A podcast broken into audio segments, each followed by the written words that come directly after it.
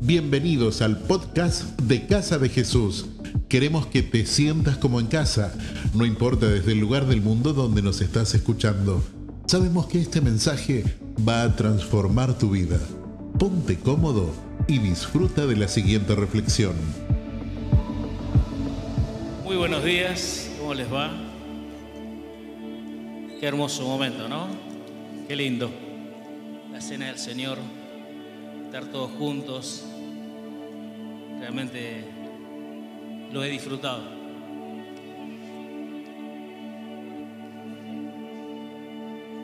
En tiempos de Jesús, en donde Él fue al desierto por 40 días, cuando baja y ser tentado y tener la victoria, Él baja ungido por el Espíritu y comienza su ministerio, comienza a predicar. Uno de los primeros lugares donde entró fue en una sinagoga. Le dan la oportunidad de poder compartir el libro de la ley. Y nuestro Señor se levantó, pasó al frente, dice que abrió el, el rollo del profeta Isaías y leyó lo siguiente. El Espíritu de Jehová, el Señor, está sobre mí, porque me ha ungido Jehová. Me ha enviado a predicar buenas nuevas a los abatidos, a vendar a los quebrantados de corazón, a publicar libertad a los cautivos y a los presos apertura de la cárcel, a proclamar el año de la buena voluntad de Jehová y el día de venganza del Dios nuestro, a consolar a todos los enlutados, a ordenar que a los afligidos de Sión se le dé gloria en lugar de ceniza, óleo de gozo en lugar de árboles de luto, perdón, manto de alegría en lugar de espíritu angustiado, y serán llamados árboles de justicia, plantío de Jehová para gloria suya. Reedificarán las ruinas antiguas y levantarán los asolamientos primeros y restaurarán las ciudades arruinadas, los escombros de muchas generaciones. Isaías 61, versículo 1 al 3. Después que el Señor Jesús lee estas palabras, cierra el rollo del profeta Isaías, mira a toda la concurrencia en la sinagoga y les dice, Hoy se ha cumplido esta escritura. La sinagoga quedó en silencio. Y empezaron a cavilar en sus corazones. ¿Quién es este que proclama tal cosa? Y era tanto el alboroto que lo llevaron a un despeñadero para tirarlo, para matarlo. Pero el Señor salió caminando entre ellos porque todavía no había llegado su tiempo.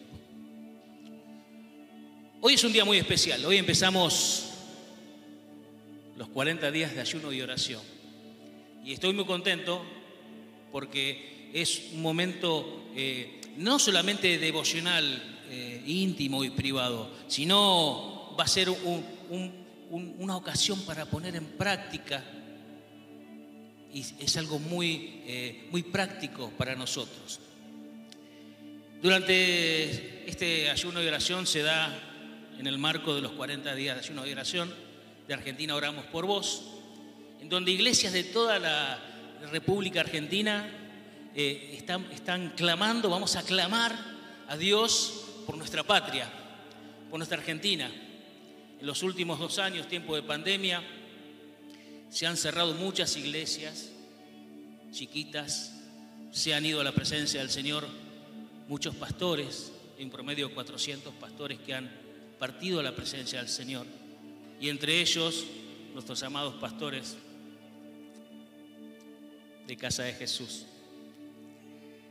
Entonces es un momento muy especial, en donde si bien el adversario ha tomado muchas cosas y ha robado muchas cosas, hoy es el tiempo de pararnos y decir, hasta acá, hasta acá. Hoy es la revancha, como dice Isaías 61, la venganza, la revancha del Dios nuestro. Esta es la revancha. Nosotros como pueblo unido de la Argentina vamos a estar en la brecha, vamos a estar orando, específicamente clamando a Dios por distintas cosas. Y es un momento especial. Hoy empezamos. Van a ver que en el librito, como decía el pastor Raúl, lo tiene que comprar, y hablan con Ezequiel, tiene un costo, pero específicamente este libro va a tratar todos los días un devocional en la semana. Y sigue en el librito, va a haber cosas prácticas para orar, motivos de oración, acciones prácticas que nosotros tenemos, que podemos hacer para estar en este ayuno. También eh, en, las, en las redes van a estar pastores, distintos pastores de Argentina, oramos por vos, haciendo este devocional. Ustedes nos podemos seguir por el libro y por las redes. Así que va a estar genial. La iglesia se va a poner al frente y vamos a orar, vamos a clamar. Y algo tiene que pasar. Algo tiene que pasar porque Dios no cambió. Dios es el mismo hoy, ayer y por los siglos de los siglos. Amén.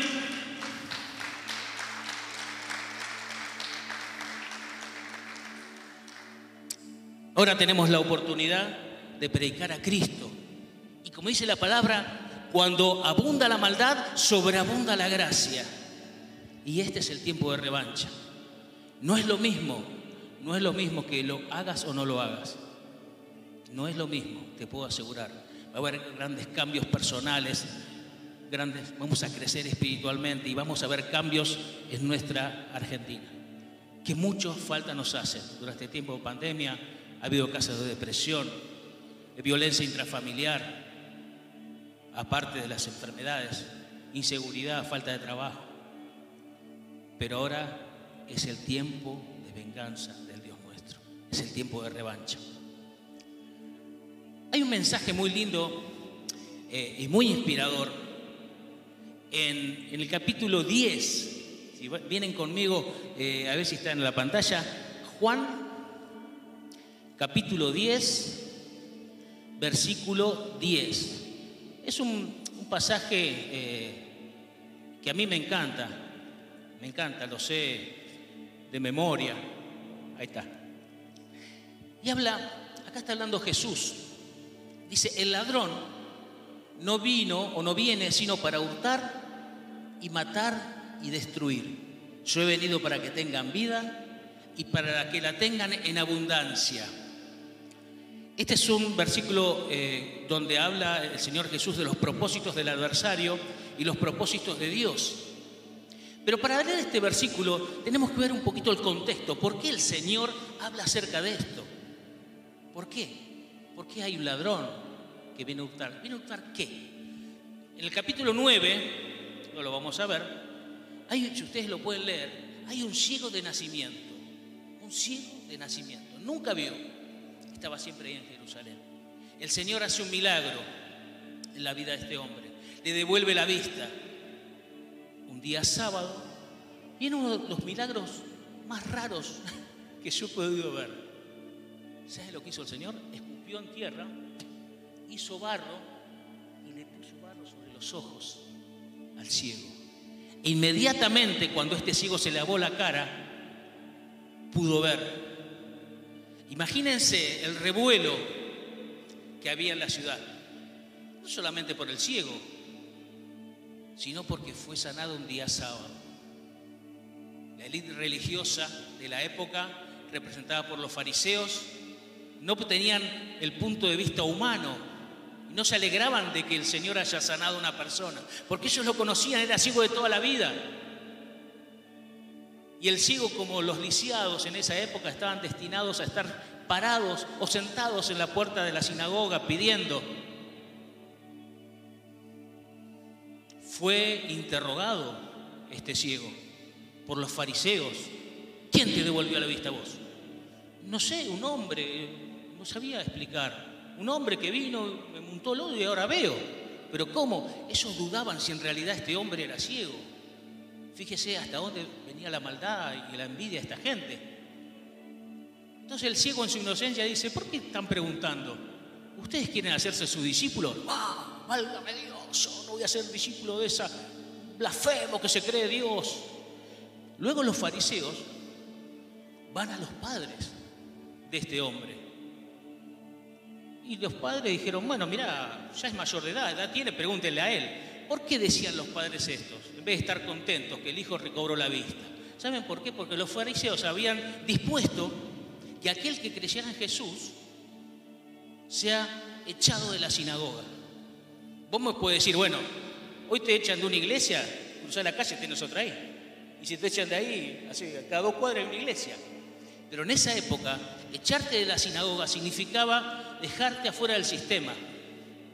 No te saludaba nadie, eras un paria, no podías hacer tratos comerciales, no podías trabajar, eras peor que un perro. Y el miedo de los padres era que los echen de la sinagoga. Entonces decía, edad tiene, pregúntenle a él. Pero también Jesús entra en esta historia y lo interroga al ciego. Fíjense en el versículo 9:39, en 35, oyó Jesús que le habían expulsado de la sinagoga y hallándole dijo, ¿crees tú en el Hijo de Dios? 36, y él dijo, ¿quién es Señor para que yo crea en él? Y Jesús le dijo, pues le has visto y el que habla contigo es. ¿Ustedes creen que, que a este ciego le importó que lo echen de la sinagoga? Nunca había visto. No sabía lo que es la luz, un árbol, el cielo. Y en el 39 Jesús le dijo, para juicio he venido yo a este mundo para que los que no ven vean y los que ven sean cegados.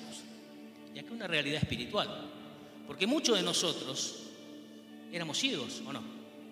Pero ahora vemos, porque creímos en el Señor Jesús. Y los fariseos que creían tener la verdad, creían ser la guía espiritual de la nación de Israel, en su soberbia quedaron ciegos. Quedaron ciegos en, su propia soberbia y en su, propio enojo. Y esto es lo que vino a hacer el Señor Jesús. Pero acá Jesús presenta en Juan 10:10 al ladrón, lo representa, es representado por Satanás. Y Jesús es el que trae la vida abundante que nos da vida abundante. Hay dos tipos de vida. La primera vida que nos da el Señor es la vida eterna, al creer en Él. Si confesares con tu boca que Jesús es el Señor, ¿eh? y en tu corazón que levantó a los muertos, serás salvo. Esa es la primera vida. Y la vida abundante también habla el Señor de una vida digna de ser vivida, de la mano de Él. Y a pesar que el ladrón viene a hurtar, matar y destruir, gracias a Jesucristo, tenemos la revancha de poder vivir una vida abundante. Y acá en este capítulo 10 habla la parábola del redil. ¿Saben lo que es un redil? Es eh, eh, eh, donde se juntan las ovejas. Y hay un detalle. Antiguamente, en los tiempos bíblicos, no había alambres como hay ahora, fue un invento después. Entonces lo que hacían los que tenían ovejitas, los pastores, guardaban las ovejas eh, normalmente en, cerca de, una pared, de alguna montaña, y le hacían todo unas pircas ahí en el norte con, piedras, una cerca de piedras alrededor, y había una puerta. Entonces el pastor cuando venía la noche, guardaba todas las ovejas, las contaba, no quedaba ninguna, entonces él dormía en la puerta, en la entrada, para que las ovejas no salgan, para que nadie entre. Ese era realmente el, pastor. Y acá el, Señor Jesús nos está comparando eh, con ovejas. Así que somos ovejas de un redil donde el Señor es nuestro buen pastor, que quiere evitar que ellas se pierdan, ¿verdad?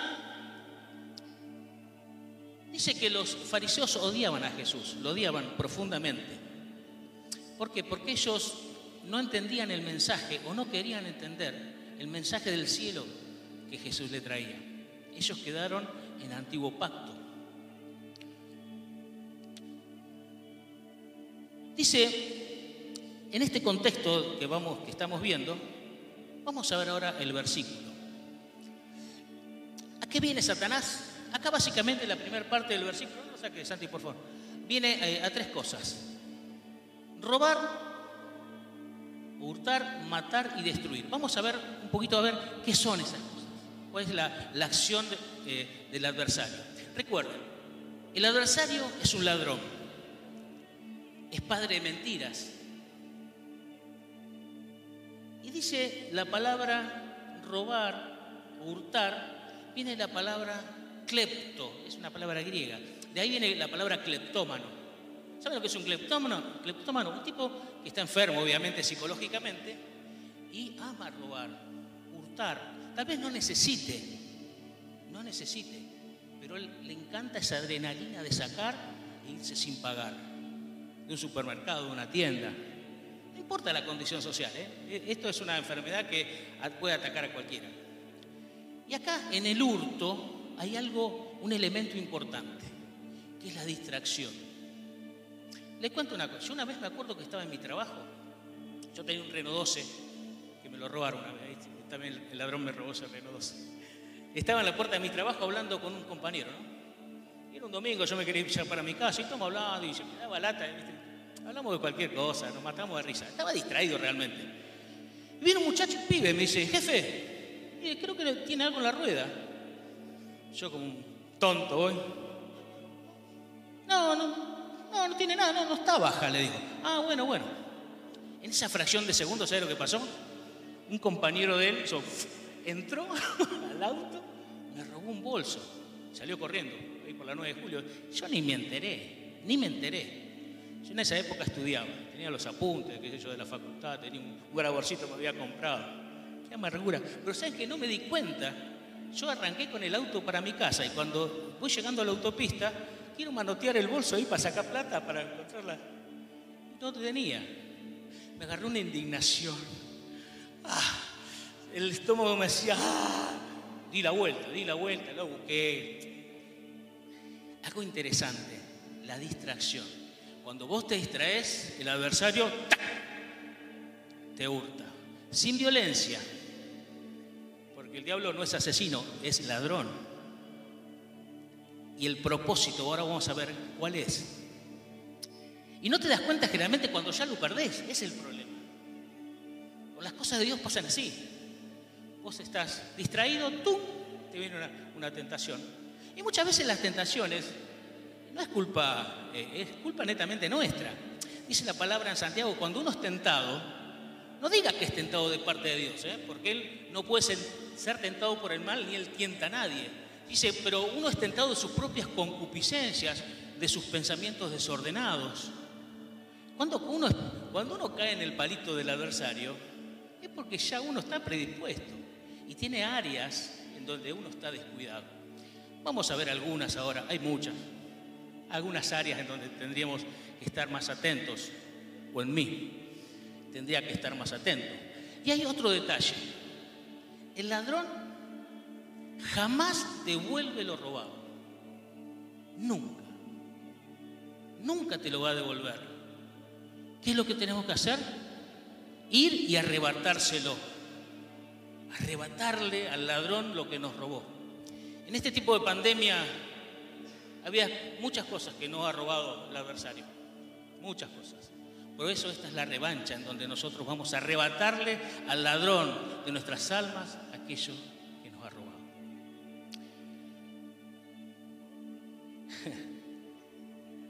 ¿Cuáles son las causas por las cuales eh, eh, el ladrón puede entrar en nuestro corazón? Y ahora vamos a hablarlo y compararlo con el redil.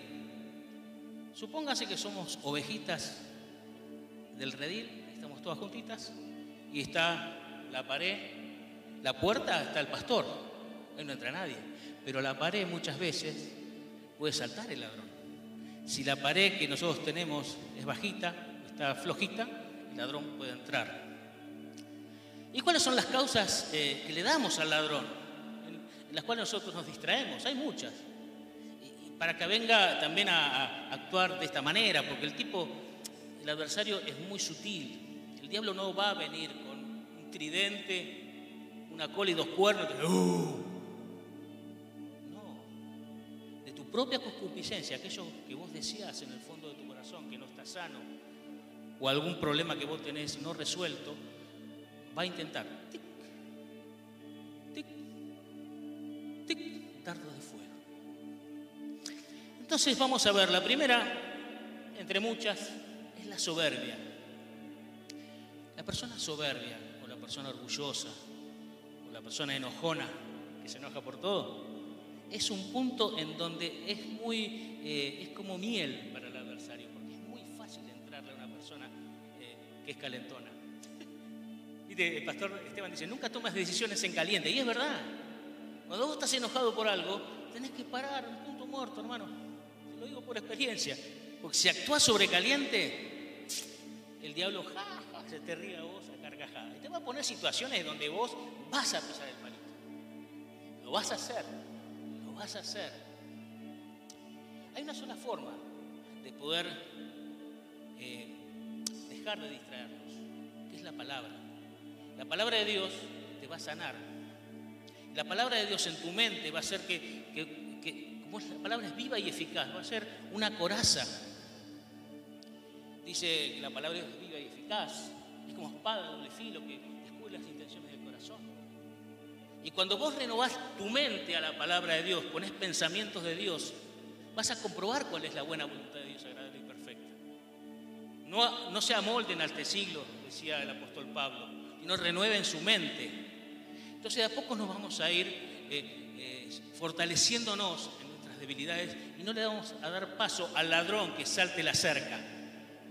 Pero también hay otra cosa, y fíjense que yo estuve pensando en esto. El apóstol Pablo dice que recibió la mayor revelación que a un hombre se le pudo haber dado. Subió al tercer cielo, Dios le hizo ver el cielo. Pero dice, para que él no se, eh, se ponga en soberbio sobre, sobre, esa experiencia, dice que, que, eh, dice que el, el, apóstol Pablo eh, tenía espinas, metafóricamente, ¿no? que no le dejaban vivir, que eran mensajeros de Satanás y que le molestaban. Dice que eh, Pablo le rogó como tres veces al Señor, sacame esta espina, no puedo, no puedo más. Y el Señor le dijo, bástate mi gracia, porque tu poder, mi poder se perfecciona en tu debilidad. Y hay veces que tenemos que aprender a vivir con cosas, tenemos que aceptarnos como somos, pero nunca distraernos, nunca distraernos. Dice, vamos a ver en el libro de Abdías, Abdías era un profeta, le habla a un pueblo llamado Edom. Eh, chicos, eh, Abdías capítulo 1, versículo del 3 al 5. Fíjese lo que dice el Señor a este pueblo. La soberbia de tu corazón te ha engañado. Tú que moras en las hendiduras de las peñas, en tu altísima morada, que dices en tu corazón, ¿quién me derribará a tierra? eh, Cuatro. Si te remontares como águila y aunque entre las estrellas pusieres tu nido, de ahí te derribaré, dice Jehová. Cinco. Si ladrones, acá habla de ladrones casualmente, si ladrones vinieran a ti o robadores de noche, ah, cómo has sido destruido. No hurtarán lo que les bastase. En tu soberbia, la soberbia es caldo de cultivo para que un ladrón entre y te arrebate. ¿Qué te va a arrebatar? Te va a dar desánimo, te va a dar amargura, vas a vivir amargado. ¿Por qué? ¿Por qué me pasa esto? Tenemos que preguntarnos a veces, hacer una pregunta introspectiva, decir, ¿cómo, qué, cuál, ¿cuál es mi situación? ¿Cómo nos estamos conduciendo? Yo sé que tal vez es duro esto, pero eh, el Señor lo pone en este contexto para que podamos aprender. Más en este tiempo que vamos a tener muchas luchas en estos 40 días de ayuno y oración. El Señor estuvo 40 días en el desierto y, el, Satanás lo tentó muchas veces. Pero ¿saben cuál fue la contestación primera del Señor? Escrito está, escrito está, escrito está. No tentarás al Señor tu Dios, no solo el pan vivirá el hombre, el otro punto es que el ladrón va a tratar de engañarte con palabras engañosas. Esto es muy interesante. Jeremías 7, versículo 8. Vamos a ver, 7, 8. Dice el profeta, he aquí vosotros confiáis en palabras de mentira, que no aprovechan. 9. Hurtando, matando, adulterando, jurando en falso e incensando, hacer incienso a Baal y andando tras dioses extraños que no conocéis. El 10 Vendréis y os pondréis delante de mí en esta casa sobre la cual es invocado mi nombre y diréis, librados somos para seguir haciendo todas estas abominaciones. 11. ¿Es cueva de ladrones delante de vuestros ojos esta casa sobre la cual es invocado mi nombre? He aquí que también yo lo veo, dice Jehová. ¿Sabe cuáles son las palabras engañosas? Prestar oído y hay que discernir bien quién es el que te está hablando. ¿Nunca vieron muchas veces que hay personas que tiran comentarios y son tan sutiles comentarios tan sutiles que dan pie para seguir hablando. Por ejemplo, che, contame, ¿qué pasó acá? Te lo digo para estar orando. Esa es la típica, En cierta forma tienen una, ansiedad, un espíritu de chusma, ¿viste? Decime qué pasó, así lo pongo en oración. Ojo, esas palabras sutiles que muchas veces hieren. Entonces, eh, saber diferenciar cuál es la palabra de edificación de la persona que te está hablando. Incluso eh, el hermano, puede haber un hermano que, que, también esté inmaduro y pueda eh, insinuarte palabras y te tira con, palabras que tal vez vos la, la, adaptás y, entras en el ruedo. Los chismes nunca son buenos. Eh, las palabras, las palabras dulces muchas veces, ¿viste? Incitan a seguir hablando de las personas, pero es algo que nosotros caemos siempre. ¿eh? Tampoco, viste, digo que yo nunca, nunca hablé mal de nadie. Uno cae en esas cosas. Hablamos del ministerio y hablamos de las personas y ya después ya, empezamos a hablar de la vida de la gente. Pero es normal eso. Hay que estar atento. Y es tan dulce y tan suave. Y el chisme muchas veces puede ser tan dulce y te incita a la charla y a la broma y a burlarte de alguien. Y sin querer tenés esa, esa área floja, ¿qué hace el diablo? ¡Tac! Te tentó. Te hurtó. Sin violencia. Sin violencia, pero te está sacando de a poquito. ¿Y qué te está sacando? Tu calidad de vida espiritual. Y te va alejando de Dios. Te va alejando. Es como las olas del mar. ¿Viste cuando vas al mar y estás acá? Y viste que tiene, la, la olas del mar tiene una, una potencia. Que por ahí estás acá y cuando querés levantarte a 10 metros. Bueno, así es exactamente el chisme o las mentiras. Eh, no nos dejemos distraer, no presten atención a, a la queja, al chisme, porque se rompe algo acá, la conexión con el Espíritu Santo. Y el precio, el precio es muy alto, porque no solamente se divide en familias, sino se divide en iglesias, congregaciones. Y todo empieza por un sutil comentario. Estar atento.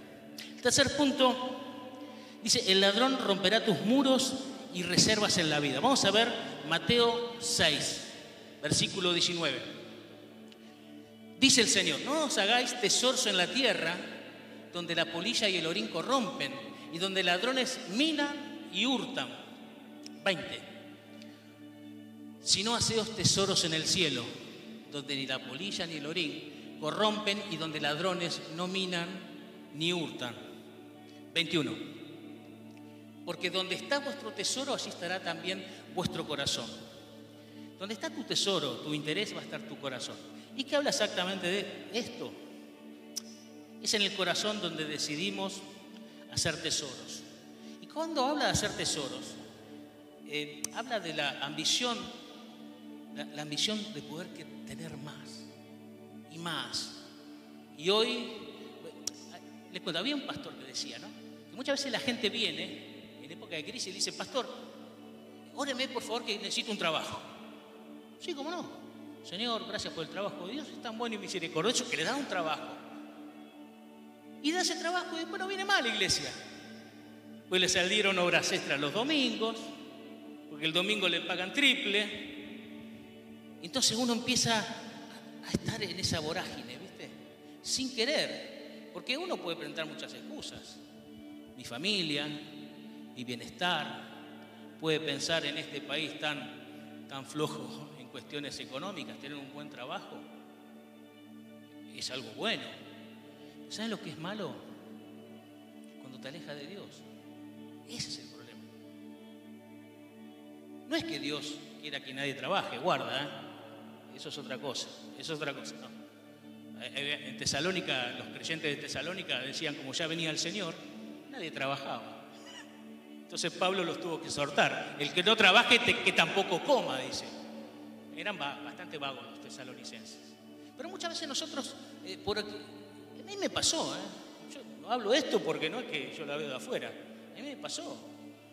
Ahora estoy retirado, pero yo cuando estaba en actividad, yo era bombero y yo quería trabajar más. Y cuando, ¿saben? Cuando tenía vacaciones, ¿saben lo que hacía? Seguía trabajando. Yo tenía dos trabajos. Y tenía vacaciones de uno y trabajaba en el otro. No descansaba nunca. Desatendía a mi familia, a mis hijos. Muchas veces uno es un extraño en la casa. Pero en cuanto a, a lo que Dios dice, mire, esto no está en el libro, en, los versículos, perdóname, Santi. Hay un, en Proverbios, un versículo que es hermoso, se los quiero decir. Porque muchas veces esto es un tema a veces controversial. Bueno, Dios quiere que yo, sea, que yo tenga vida abundancia y quiere que no trabaje. No, no es eso. No te distraigas. Que las riquezas de este mundo no te ceben. Porque uno es así. Uno gana 100 y gasta 150. Gana 200 y gasta 300 y nunca le alcanza. Entonces el adversario es así. te tira una zanahoria y vos vas así, atrás. Y nunca te alcanza. Fíjate en Proverbios 30. Hay una, Agur se llama, es un, un salmista y un profeta que es Hermoso lo que, lo que Dios le ha inspirado. 37. Dos cosas te he demandado. No me la niegues antes de morir. Primero, vanidad y palabra mentirosa. Aparta de mí, decía el profeta. Fíjense esto, no me des pobreza ni riqueza. Manténme del pan necesario. No sea que me sacie y te niegue y diga, ¿quién es Jehová?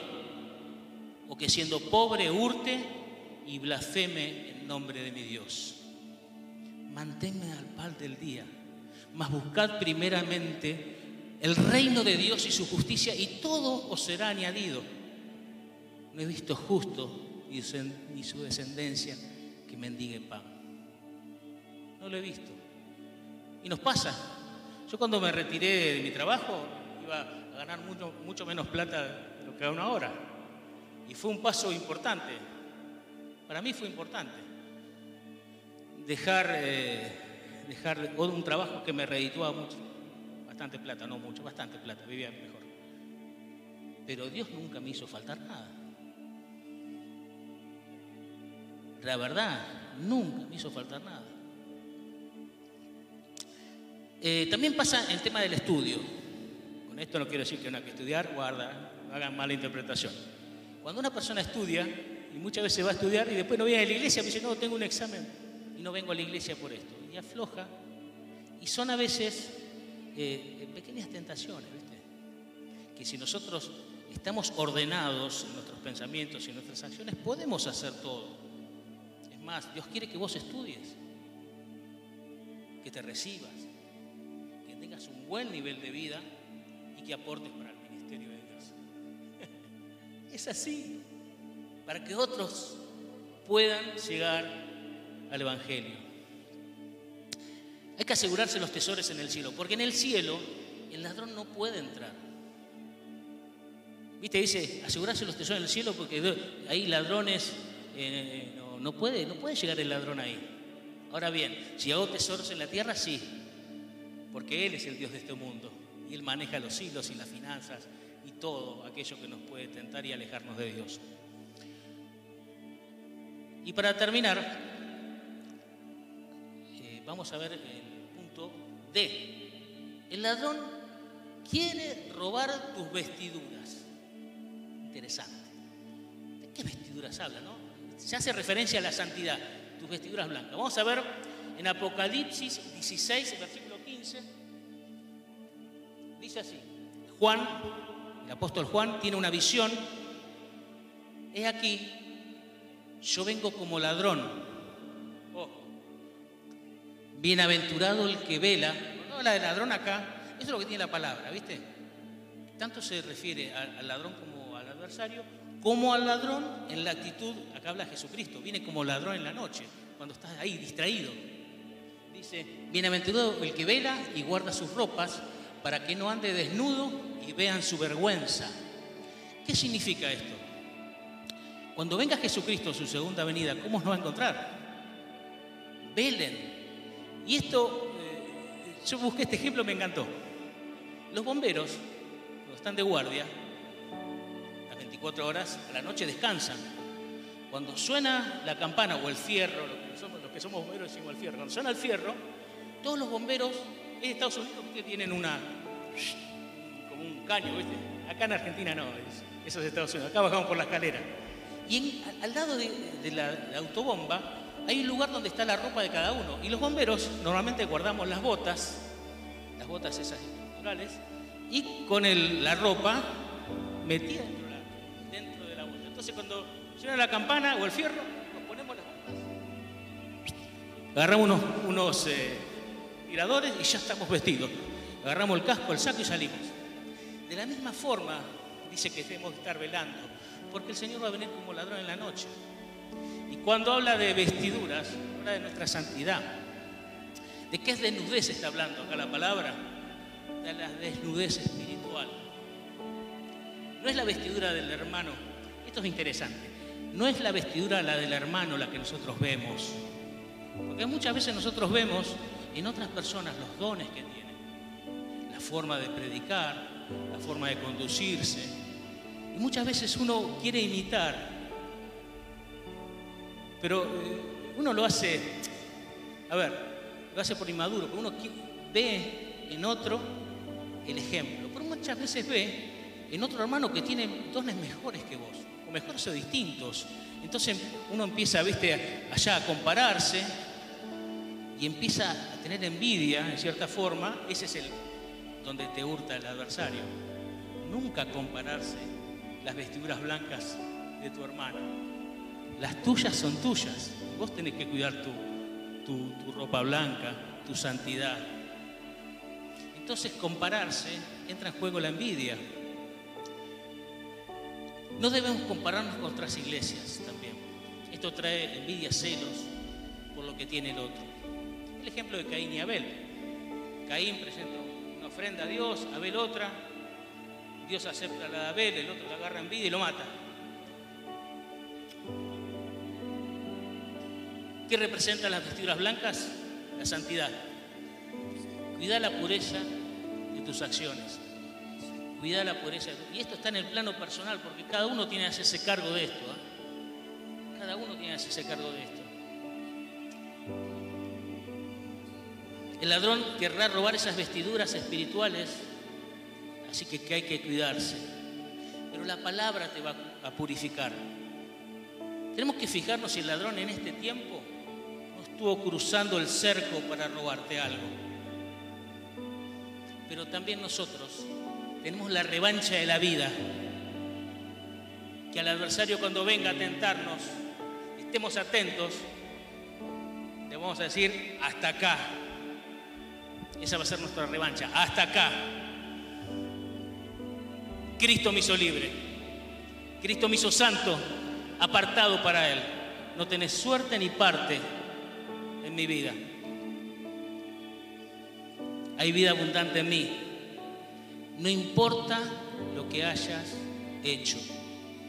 Porque en estos 40 días de ayuno, estoy seguro, porque a mí me pasa, va a haber un día que no vas a leer el devocional. Te olvidaste. Va, a pasar. Por ahí te olvidaste. Y te va a agarrar una culpa. no dice el devocional. Guarda con eso. ¿eh? Guarda. Ahí el ladrón va a querer sacarte la tranquilidad y meterte culpa. Cristo nos perdonó. mayor ejemplo que hay en la palabra del perdón y el amor del pastor de nuestras almas es cuando Pedro, el apóstol Pedro, lo negó. ¿Se acuerdan? Cuando el Señor Jesús sale del pretorio y Pedro lo niega tres veces, sale el Señor y cruzan miradas. Y ahí Pedro se acordó lo que le había dicho el Señor, que antes que cante el gallo él lo iba a negar. Se fue corriendo, se fue corriendo desesperanzado. Su vida no tenía sentido hasta ese momento. Todo se derrumbó. Todo lo que él estuvo creyendo en esos tres años, las maravillas, las señales que vio, la hermosura, la compasión del Señor para con él, se le fue todo de un plumazo. Y dice que él lloró amargamente, con amargura de corazón. El diablo le robó todo lo que él tenía. Le robó todo. Cuando el Señor incluso llega a esta depresión en, Pedro que quiere dejar todo. Ah, me voy a pescar. Me voy a pescar. Ya está. No tiene sentido. El Señor murió. Lo negué. Solamente espero juicio y castigo. Pero el Señor tuvo compasión de él. Tuvo misericordia. Porque las misericordias de Dios son nuevas todos los días. No dejes que el diablo te hurte esa palabra. No lo dejes. El Señor amorosamente lo ve en la playa y tiene una de las conversaciones más íntimas, más hermosas que pudo tener el Señor con Pedro. Lo dijo si lo amaba. Sí, Señor. Y le dio una misión. Cuida las ovejas. El Señor tiene misericordia de vos y de mí. No olvidemos eso, que eso no nos robe, no nos robe el adversario. Si el ladrón saltó el cerco de tu vida, parate frente a él y decile,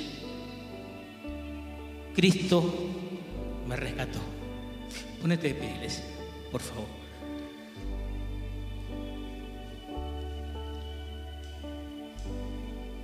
Yo quisiera en esta mañana poder orar, orar con vos. Tus ojos y vamos a orar un ratito. Señor, gracias en el nombre de Jesús porque rescataste mi vida, Señor.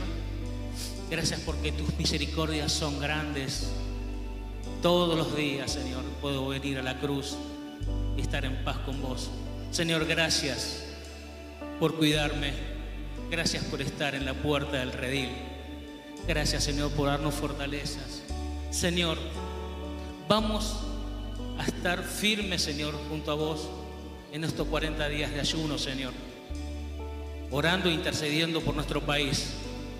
Gracias, Señor, porque en el poder del acuerdo está la bendición. Gracias, Señor, por fortalecernos día a día. En el nombre de Jesús. Y ahora vamos, si ustedes me permiten, una última cosa. Vamos a cantar. Pero vamos a cantar con el entendimiento, desde el entendimiento, y hacer de esta canción una oración. Hacía muchos años, cuando el pueblo de Israel se dividió, estaba el gobierno de Israel al norte y el el reino de Judá al sur, había un rey, Josafat, un hombre recto ante los ojos de Dios, un hombre que hacía el bien por su pueblo y trataba todos los días de caminar los caminos de Jehová. Se entera por uno de sus asistentes que tres pueblos, tres pueblos se habían unido para invadir a Judá. Dice, esto está en segunda de Crónicas 20, dice que el rey al principio tuvo miedo, porque era un ser humano, tuvo miedo ante la situación, tres reinos contra él. Pero él oró a Jehová y convocó a todo su pueblo a hacer un ayuno nacional para que Dios pueda salvar a su pueblo. Y venían gentes de todos los pueblos del reino de Judá a juntarse en la ciudad de Jerusalén. Y el rey oraba, intercedía por cada uno de ellos. Adoraban a Dios tirados en el suelo, proclamando la grandeza de Dios. Un levita, un siervo de Dios, un hombre que estaba puesto en el servicio de Dios para traer la presencia del Señor al pueblo, tuvo revelación de Dios. Y Dios habló a través de este levita y le dijo, Rey, pueblo de Judá, el Señor me dice esta mañana que no teman, no teman. No es tiempo de que ustedes peleen esta guerra. Vayan, estén quietos y miren la salvación de Jehová.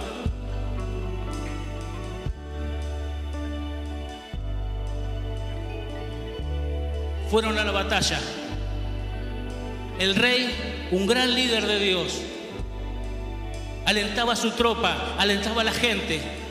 Si ustedes creen en Jehová, bien hacen, y a los profetas y vivirán. Y estableció el ejército que iba al frente de la siguiente forma. Normalmente la infantería va adelante, la caballería, los arqueros, y atrás vienen los músicos.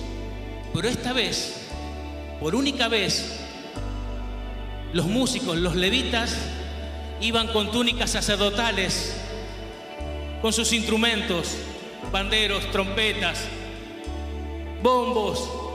¿Y saben que cantaban? El Salmo 136. Porque grande es tu misericordia. Y cuando llegaron al lugar, vieron como Dios vencía a los tres ejércitos, los hacía matar entre ellos.